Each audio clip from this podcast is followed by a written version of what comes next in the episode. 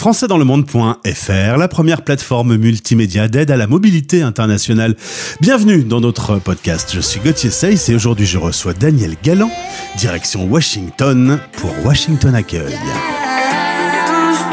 françaisdanslemonde.fr Le podcast. Enfin, sur la carte d'identité, il est écrit Daniel, mais tout le monde l'appelle Dany. Je vais donc me permettre de t'appeler euh, Dany à mon tour. Bonjour Dany et bienvenue.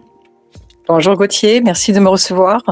Très content de te retrouver puisque nos chemins sont déjà croisés aujourd'hui. On va parler de ton rôle au sein de Washington Accueil. Tu es dans le réseau de la FIAF, nous sommes partenaires avec la FIAF, c'est l'occasion de découvrir cette capitale fédérale. Finalement, c'est pas la ville américaine qu'on connaît le mieux, Dani Beaucoup de gens connaissent Washington quand même, mais effectivement, les gens sont plus attirés par euh, New York, San Francisco. Los Angeles, mais euh, Washington, c'est très agréable. Alors on va en parler justement, on va parler de vivre à Washington d'ici dans un instant. Juste avant, on revient un peu sur ton parcours. Tu m'as répondu à la question où tu es né. Ben, je suis né en Dordogne, mais par accident. voilà.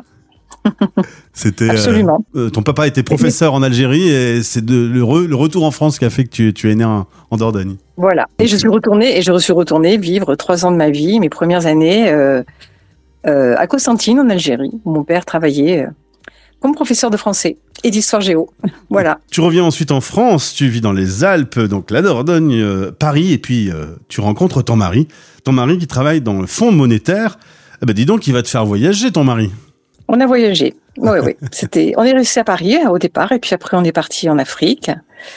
Retour en France, parti après en Allemagne, à Francfort. Et puis après, on est parti aux États-Unis. Les États-Unis, euh, on est allé euh, passer quelques, quelques, années au Liban. Et puis on, a, on est passé aussi par euh, Singapour, par Dalian en Chine. Ah ouais. et, et, voilà. Donc tous ces pays-là m'ont beaucoup plu. Et, et je te disais que tu devais être une pro des valises et tu m'as répondu que tu n'aimais plus du tout faire ça. Là, tu es en France au moment où on se parle. C'est un, oui. un truc qui t'amuse plus. Alors j'aime beaucoup voyager, mais c'est vrai que faire les valises, c'est ça devient boring. Il faut voyager léger, c'est plus simple. Je vais prendre juste un sac à dos maintenant, je pense que ça ira mieux. tu as vécu ces différentes expatriations avec vos trois enfants. C'est pas facile de, de, de, de s'expatrier, de devoir changer de culture, de tout changer comme ça. Il faut avoir une capacité d'adaptation très forte. Oui, mais euh, la famille est très adaptable et on a tous très beaucoup aimé nos, nos expatriations. Et euh, j'ai un fils d'ailleurs qui maintenant vit aux États-Unis et qui euh, qui reste en expatriation, qui ne qui veut pas rentrer au bercail, on va dire, en France. et deux autres qui sont en France mais qui voyagent beaucoup dès qu'ils le peuvent. C'est quand même un sacré bagage pour eux d'avoir découvert comme ça le monde. Absolument, surtout qu'ils ont fait des écoles, euh, différentes écoles françaises dans le monde. Ça a été un enrichissement et euh, ils, euh, ils ont beaucoup appris euh, à connaître les, la, la, différence, les différentes cultures, les différentes langues. Et, euh, et, et franchement, c'est un, un bonheur pour eux. Mmh. Alors, vous étiez déjà allé à Washington en 91, vous y Oui. retournez en 2005. Tu deviens présidente de Washington Accueil. Euh, et on va donc parler un petit peu de, de cette partie aux États-Unis. Alors, euh, entourée par la Virginie, le Maryland, Washington DC finalement est une, euh, une petite ville. Assez petit. Hmm? Oui, assez petit. C'était surtout une ville de, de bureaux. Euh, on vit très peu, à, enfin on vivait très peu à Washington. On vivait dans les banlieues vertes, euh, Virginie, Maryland. Maintenant, il y a un peu plus de, de personnes qui vivent à Washington parce qu'il y a énormément de jeunes. Il y a un, tout nouveau quartier qui s'est fait autour du port et c'est un quartier euh, très branché, très jeune, avec des appartements genre loft, etc. Donc il y a des gens qui s'installent euh, un peu plus dans ce, dans ce quartier-là. Il y a Georgetown aussi qui attire pas mal de gens. Et, euh, et voilà. Et les couples qui arrivent sans enfants maintenant euh, tendent à s'installer plus à, à Washington, à Washington même, oui. Alors, Washington DC, DC c'est pour District of Columbia. Absolument. Mhm. On est euh, dans une association qui accueille 300 familles à peu près. Euh, on- Oui. les chiffres du consulat, c'est une petite vingtaine de milliers de Français qui vivent sur cette zone. 18 000 à peu près, oui. Ouais, oui.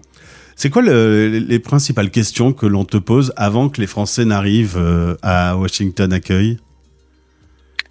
On me demande euh, souvent les, questions sont très souvent portent très souvent sur euh, le lycée français, sur les, les écoles les écoles américaines, euh, sur la santé aussi, euh, sur où faut-il habiter, dans quel quartier doit-on vivre en fonction des parcours de chacun. Alors bah justement, c'est une bonne question. Dans quel quartier euh, s'installer? Tu me parlais euh, de, de, plusieurs endroits, et c'est souvent autour du lycée français d'ailleurs. Voilà, donc la plupart des, des, des gens euh, qui ont des familles, des enfants s'installent autour du lycée français, donc dans le Maryland. certaines personnes choisissent de faire, de mettre leurs enfants dans le système américain parce qu'ils pensent qu'ils vont rester un petit peu quelques années, ou alors ils ont envie de faire profiter leurs jeunes enfants de la culture américaine. Donc euh, ces gens-là s'installent ou euh, dans le Maryland, Bethesda, ou souvent sur McLean, en Virginie, où il y a de très bonnes écoles américaines. Voilà, donc c'est essentiellement, essentiellement les, les Français avec famille s'installent à Bethesda, près du lycée français. Alors, il y a beaucoup de gens qui travaillent dans la finance, des chercheurs, des militaires euh, également. Capitale fédérale fait que forcément, du coup, il y a également beaucoup de diplomates. Euh, Qu'est-ce qui est le plus agréable de, de, comme avantage de vivre à Washington et, euh, à l'inverse, le moins facile? Alors, Washington, c'est une ville extrêmement agréable parce que c'est très vert. C'est une ville, euh, à dire, à taille humaine parce qu'il n'y a pas de gratte-ciel, des choses comme ça.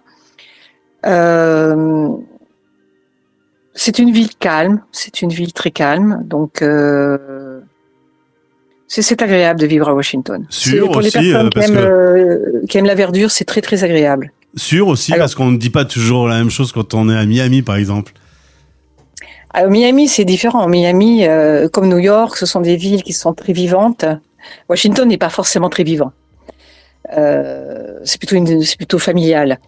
Euh, New York, euh, Miami, ça bouge, euh, c'est jeune, c'est c'est branché, voilà. Washington, c'est un peu plus pépère, on va dire. Hmm Et dans les côtés négatifs, du coup?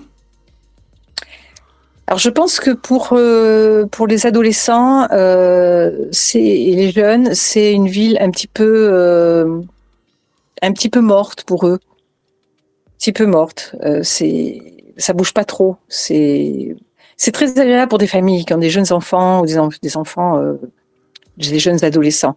Mais je pense qu'après, euh, voilà, ou alors pour les personnes plus âgées, parce que c'est quand même euh, vraiment relativement calme. Euh, c'est pas très loin de la mer, c'est pas très loin de la montagne non plus. Il y a quand même pas mal de tout. C'est bien situé, c'est très bien situé. Et tu me disais qu'au sein de l'association, il y a évidemment des Français, des francophones, mais aussi des francophiles, parce que le, le hein français reste euh, bien vu par l'américain. Bah, par les Américains de, de la région, oui, euh, certains, surtout les vieilles familles. Euh, c'est euh, attractif. Ils, euh, ils ont des souvenirs parce qu'ils sont passés en France quand ils étaient jeunes. Quelques-uns ont fait des études en France, même s'ils ont oublié le français, ils cherchent à le réapprendre. Donc on a quelques familles sur Washington, sur, sur DC, des, des, vieilles familles qui qui s'inscrivent chez nous justement pour échanger dans les cafés, dans les activités et on dit improve their French pour euh, s'exercer au français. On, garde toujours une bonne côte, malgré que nos relations n'aient pas toujours été euh, au beau fixe ces dernières années entre les deux pays. Oui, oui, je pense que je vois pas trop de problèmes euh, avec les Américains.